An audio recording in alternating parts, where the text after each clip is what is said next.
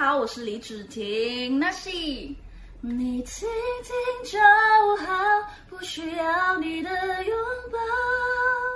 您现在收听的是华冈广播电台 FM 八八点五。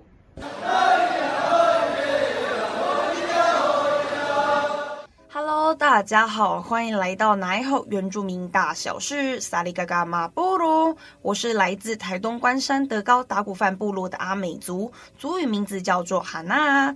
我们的节目是在每个礼拜五一点到一点半的时间播出哦。节目即将开始，朋友们，你准备好了吗？我们的节目可以在 First Story、Spotify、Apple Podcast、Google Podcast、Pocket Cast、SoundOn Player，还有 KKBox 等平台上收听，搜寻华冈电台就可以听到我们的节目喽。嗨，各位观众，大家好，我的声音是不是好多啦？唉。我一定要跟大家讲一下我这一个礼拜的辛酸事。上礼拜我不是跟大家讲说我很不舒服嘛，然后好像感冒了。我跟你们讲，你们知道我怎么样吗？我确诊了，是不是很夸张？而且刚好就是在我录的当下当天，因为我是礼拜五。录的，然后那个时候我就想说，我想要先完成我的作业，想要完成我的功课，然后我再回家去快筛，然后，然后结果那个时候我一回家，直接确诊，直接变成是阳性，因为当下我很不舒服，然后我耳鸣到快听不到，很不舒服，而且是不舒服的很诡异，就是大家一定会知道，就是自己。的体质嘛，有可能你生病的时候，你会知道自己大概会哪些不舒服，就是会有一个点。我已经超过那个临界点，你知道吗？我是真的觉得很不舒服，我已经是用自己的意志力在撑了。然后那个时候，上个礼拜我真的是用意志力在在录音，因为当下其实我很不舒服。然后我就想，哦，各位观众大家好，我是哈娜什么的。我现在整个完全声音完全恢复，大家一定都听得出来。反正我的症状就是有喉咙一开始很痒，之后变得喉咙很痛。然后喉咙痛就算了，我的全身还酸痛，就是我比较严重的是我的左肩，哎，对不起，右肩，我的右肩很像是落枕，很不舒服，就整个很紧。我前三天非常不舒服，现在我隔离已经。第六天，哎，没有，今天第七天。对，其实我应该是说可以出门了，只是说，嘿，是可以出门吗？我不知道，因为其实他那个政策一直在变。但是我昨天晚上去看的时候，他陈时中是说，只要我们就是没有什么呃症状的话，其实基本上是可以出门。可是我还是不敢出门，我不是怕说害别人，是我不想要再接触病毒，因为我身体已经烂掉了，也不是说烂掉，就是。已经有被摧摧摧毁嘛？就是有被入侵过，然后我要想要说，我应该要花个半年吧，慢慢的把身体把它养起来，养好，养健康一点。我现在每天都在吃维他命 C，然后一些保健食品，然后都是我朋友给我的，还有我爸妈，然后他们就叫我一定要每天每天要补，然后每天都吃苹果或者吃一些水果，然后补充一些维他命 B 或 C。对，其实我真的觉得。像疫情啊，我今天是五月十三嘛，然后我在那边录，今天六万呢，六万例耶，真的很可怕。而且我们台湾是目前全全世界，是不是全国，是全世界，呃，单日最高确诊人数的国家。对，但是其实我觉得也没有说不好，因为其实我们必须要跟病毒共存。但是说真的，不要确诊就不要确诊，对，因为确诊其实基本上对于身体还是有很大的。影响大家要小心，但是最主要的是，我觉得最多被问的是要怎么通报。其实，在我确诊了之后，我有很多朋友陆续确诊，然后他们都打电话给我，因为他们也很慌张，就像我一开始确诊一样。但其实就是不要慌张，我觉得慌张一定会啊，没有关系。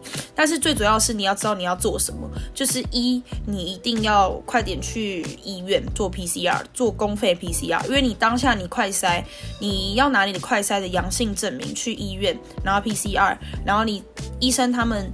呃医院他们才会知道你是可以有公费资格，然后就不用去花钱还要自费去 PCR。所以那个时候我就是拿我自己的快筛，因为当下我完全不知道这件事情，但是我还好有带在身上，不然我就完蛋了。对，然后那时候我就给我去台北马街，然后我就去给医那个护士给他看我的证明，他说好，那你可以把你快筛丢掉，然后他就给我公费，然后我在那边等了一个小时半，对，等了超久，但是也没办法啊，就是因为真的当天好像确诊等呃两万还是三万，反正就超级多，然后大家等每每大家也都很急，因为真的都不知道自己到底是不是有确诊这件事情，应应该说是不是真的是 PCR 是最深层的嘛，最深层最确定的诊断，所以那个时候我就去做 PCR，隔天。早上就看到我呈现阳性，快筛也是呈现阳性，所以当下其实很崩溃，但是又没办法啊，你你一定要先快点去医院，这样子政府才会立案，你就是会归纳在每天被就是被公布的那些的确诊数、确诊数量、确诊人数啦，对对对啊，所以我自己我当天的时候。我隔天，我隔天去看那个确诊人数，对啊，就是三万多，我就是其中一个。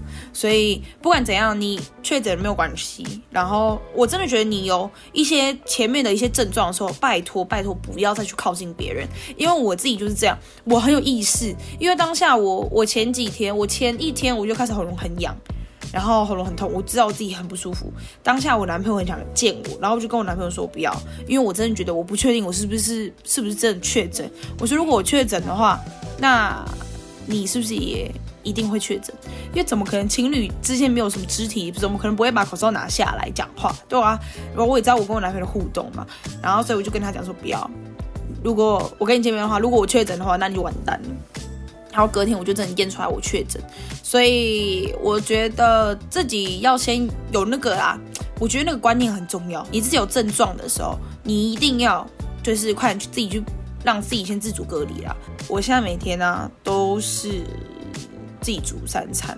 然后我我都发现自己的可能性，你知道吗？说真的，因为我就不想要，因为我这里又是是很山上比较偏远的地方，然后就没有 foodpanda 跟 Uber Eat，所以我现在都自己煮，就是我爸妈还有我男朋友帮我带来的食物，然后我就自己把自己把它就是变成好吃的东西，有可能像他们给我菜跟蛋，然后就变成蛋。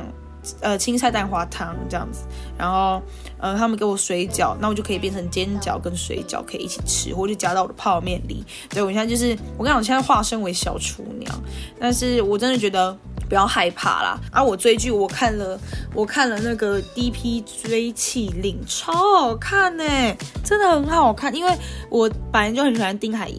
然后我自己就是很喜欢他演戏，然后我就想说去看 DP，哎，结果我才六集，我一天就哎一天吗？还是两天？我两天就看完了，对啊，真的很好看，蛮推大家的。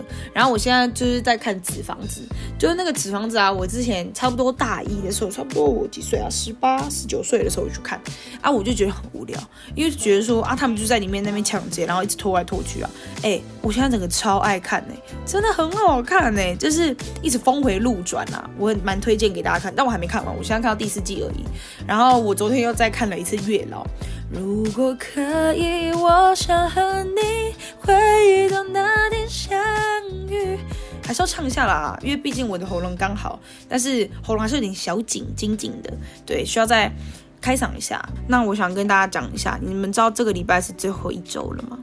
就是这是我最后一个节目了，所以呢，就是想说在最后一个节目就跟大家介绍一下少族。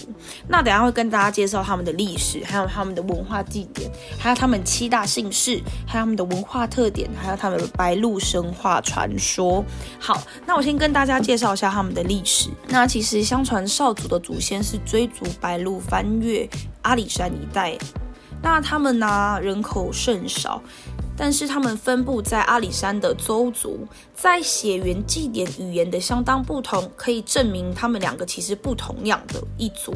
那另一方面呢，他们是由于跟汉族的接触较早，就是比较早接触汉族，那他们曾经也被归类于是平埔族。但他们邵族，他们到底是属于高山族还是平埔族呢？那其实学界并无定见。那清政府一名为化藩。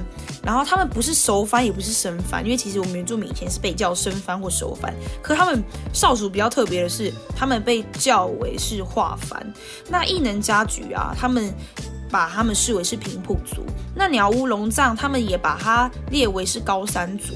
那从文化、服饰还有体质的特征来看呢，少族他们和周族是不同的，非常的不同。就是他们其实用这些文化服饰来看，他们真的是 totally 是不一样的族群。那少族他们族人不但否认他们自己是周族，他们并且去发起了证明的运动。那在二零零一年的八月八号，我一岁，在二零零一年的八月八号哦，他们政府啊正式的承认少族是我们原住民族之一。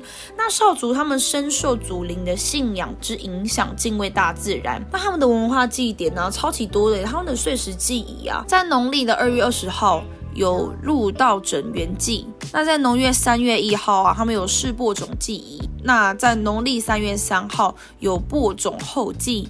那农历三月四号是秋千祭，五月二十号是水田整田祭，六月三号是水田祈安祭，在六月十三号的时候是水田整田祭，六月二十号是水田祈安祭，六月二十五号是水田整田祭，还有头人氏家族的祖祭哈。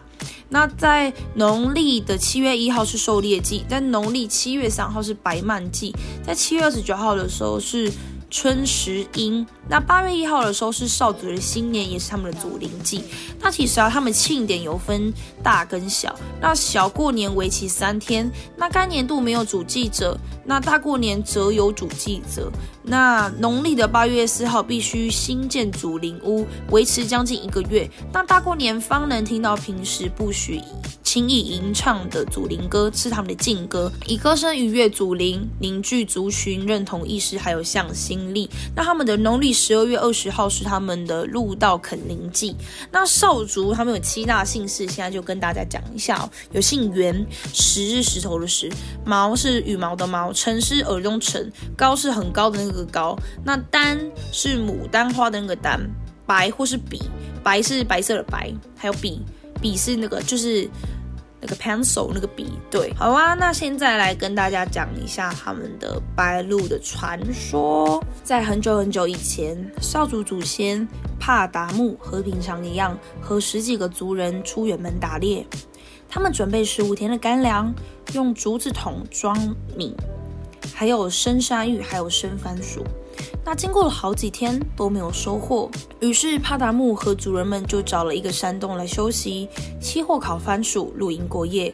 他们正在烦恼，这么多人出门打猎，又经过那么多天，总不好意思空手回到部落，让等待他们丰收回来的家人失望。因此，他们虽然知道粮食已经剩不多，但是追捕猎物的企图也越来越强。终于有一天，帕达木带了一只猎犬，它叫得好厉害。而且在丛林绕了好多圈，一会儿跑出来，一会儿又钻进丛林。最后几个人看到猎物，但他们都吓了一跳。原来不是大山猪，也不是野兔，而是一只从来没有见过的白鹿。那这一下子，大家精神都为之振奋，开始全力追捕白鹿。可是连续追了好几天都没有找到。奇怪的是，猎犬却一点也不累，还是不停地找。帕达木和族人们相当的不甘心，他们肥美的白鹿跑掉，于是拿起了弓箭，还有佩刀，继续追踪。只要猎犬叫，他们就跟着跑，一直跑到今天的南投县鱼池乡。终于又看见白鹿的影子跑下山，大家又猛追。远远的看去，白鹿突然跳进了一条大河，就是今天的日月潭。那族人也游泳过岸找寻鹿的踪迹。奇怪的是，完全找不到任何动物的脚印。这时天色渐渐暗了下来，那猎犬也死心的不再追了，只好到河边饮水。大家又饿又渴，粮食也都吃光了，只好跟着狗儿到水边喝水。这时他们在泡在水中的脚突然出现了许多怪鱼，不但不怕他们，用脚赶也赶不走，大大小小的不知道有几百尾。帕达木和族人都已经累了，又被这些鱼欺负，一气之下射下佩刀和弓箭向鱼群刺杀。大家饥饿之下就想这些怪鱼是不是也能吃呢？因为他们一向住在山上，吃过山猪、兔子、枪肉、鸟肉、蛇肉等等，却没有吃过这种鱼肉，害怕吃了这种东西会生病或死亡。拿到了岸上起火烤鱼，帕达木先试吃。但却也没有发生什么问题，于是大家开始连忙着抓鱼、烤鱼，把吃不完的烤鱼当成干。那帕达木和族人回到家乡之后，告诉村里的人，他们发现了一个有山有水，又有一种吃不完的大鱼，草花树木非常漂亮的人间仙境。于是他们追逐白鹭，发现了新天地的冒险故事，轰动了全村。日子一天天的过去，帕达木念念不忘那个美丽的地方，他于是带着家人，他们全部人都迁村了。因为当初帕达木在沿途的树木做了记号，所以他们很容易就走到了这个人间仙境。跟随而来的族人们就推举发现新天地的帕达木为少族第一代的头目，是不是很美的白鹿传说故事啊？我自己也很喜欢这个故事。接下来要跟大家介绍的是他们的文化特点哦。那头目啊，平时是部落祭典仪式的决策者，还有社会事务的仲裁者。职位通常由长子继承。那最具代表性的音乐是他们的楚歌跟楚音，打猎歌跟他们的迎宾歌。那他们的宗教信仰乃是祖灵然的祭祀哦。好，那我们的原住民一点通就到这里结束喽。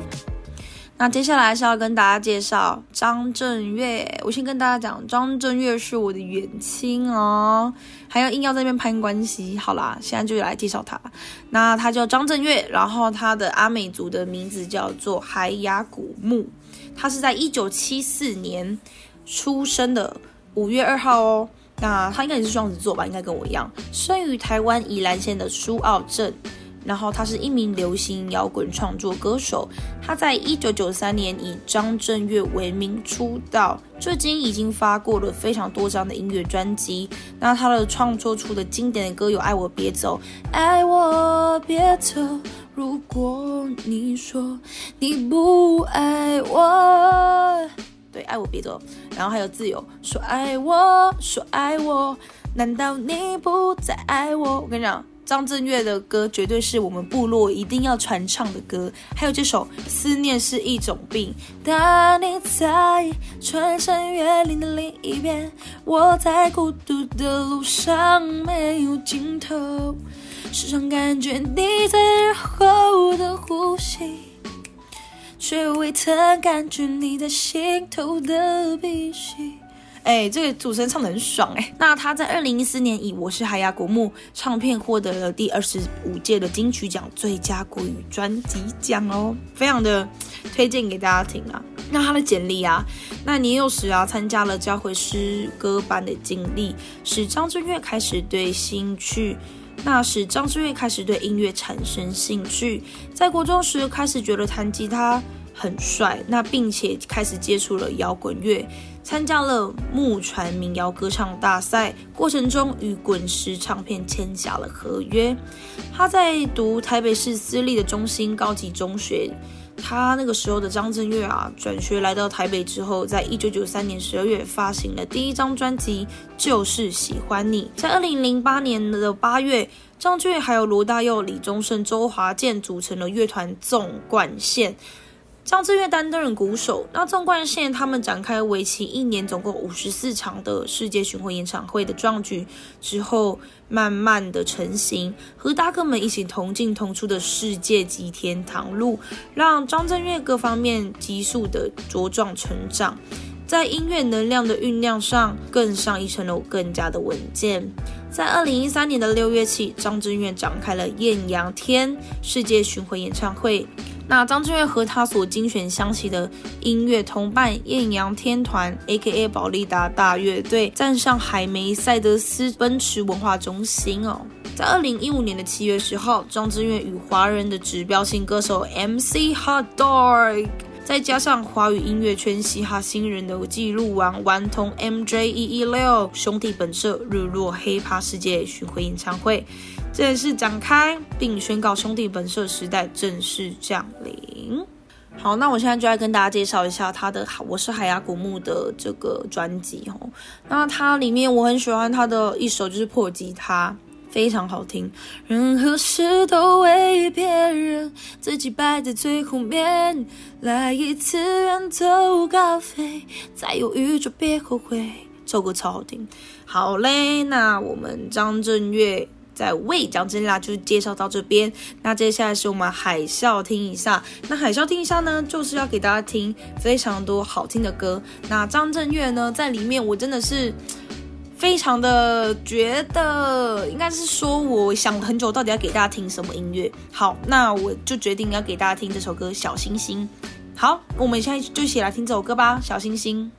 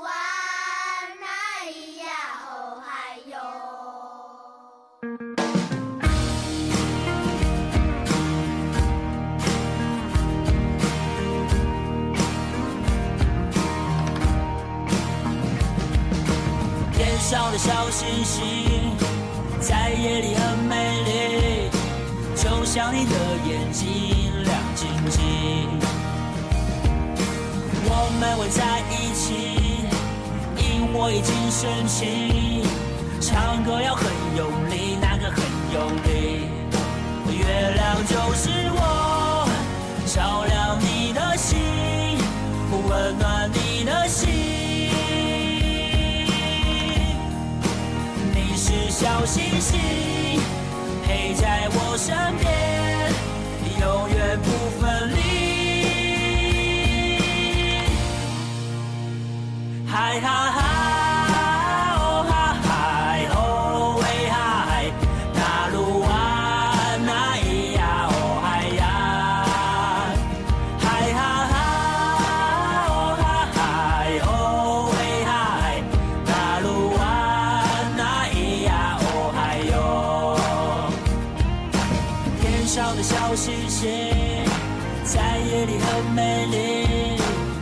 像你的眼睛亮晶晶，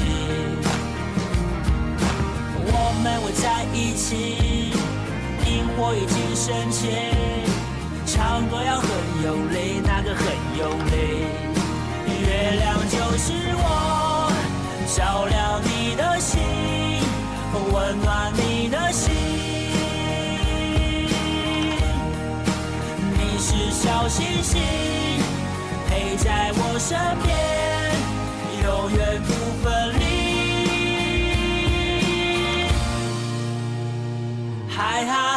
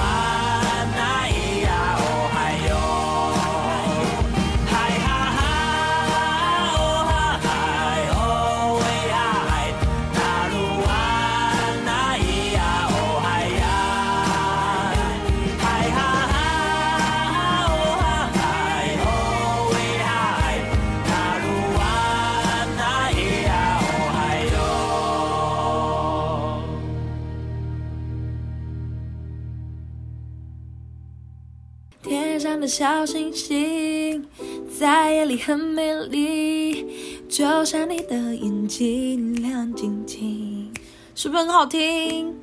超喜欢这首歌的。好啦，接下来是我们原名轻松讲的时间，那就是这个时间呢，就是有点感性的时刻啦。就是我们的，呃，我这个时候是要讲一下我这期实习一年的心得。那其实，因为我是这个学期上个学期才转过来的，其实我现在应该读大四，但是因为为了要算是追求自己的。实践自己的梦想嘛，或者是想要看看自己突破舒适圈是什么样子。那我也成功做到了。一开始其实我会想去试新的新闻，诶，现在在那边讲，反正就是我，但是我背一，我背取一，我真的差一个名额我就可以上去了。但是没有关系，因为我觉得这些都是上帝的安排。这里是讲到我的信仰啦。但其实，在拍新闻这个时期的。一年当中，其实应该说一开始会很挫折，然后也会觉得很害怕，怕自己做不好，或者是很害怕就是太忙。其实真的很忙，然后很紧凑。虽然很忙没错，但是其实我真的学习到很多，因为有这些压力跟这些压迫，迫使我成长。这这是真的，这算很老套，但是也是因为这些时间让我。成长很多，让我接触了我从来都没有接触过的东西，可能是广播，就是曾经真的很想放弃，真的会觉得算了啦，就是随便啦，就是觉得说啊没关系啦，反正之后再修就好。但是我真的撑过来了，其实真的过得很快，因为从我去年五月进来文化的新闻系到今年的五月，就是真的是整整一个。一年都在忙新闻这件事情，每天都在想下个礼拜要拍什么，下礼拜要做什么节目，下礼拜的直播的人是谁，的来宾是谁，就要一直找找找。我是不是还有什么事情没做？如果没做的话，我是不是要被罚点？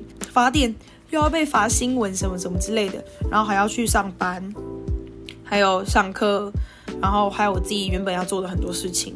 基本上就很紧凑，但我也牺牲了很多时间去完成我的学业跟我的新闻。但是说真的，这些东西都内化在我的里面，我也是真的学到很多。那即便是现在在听的观众们、听众们，就是即便你现在可能觉得你的学业可能很重，或者是很累、喘不过气，但没有关系。真的会撑过去，撑过去真的就是你的，真的撑过去就是我的。就是我现在回顾看我拍的每一个新闻，我都觉得很感谢当初要转学的自己。哎，怎么你想哭？就是谢谢大家陪我见证我成长的过程。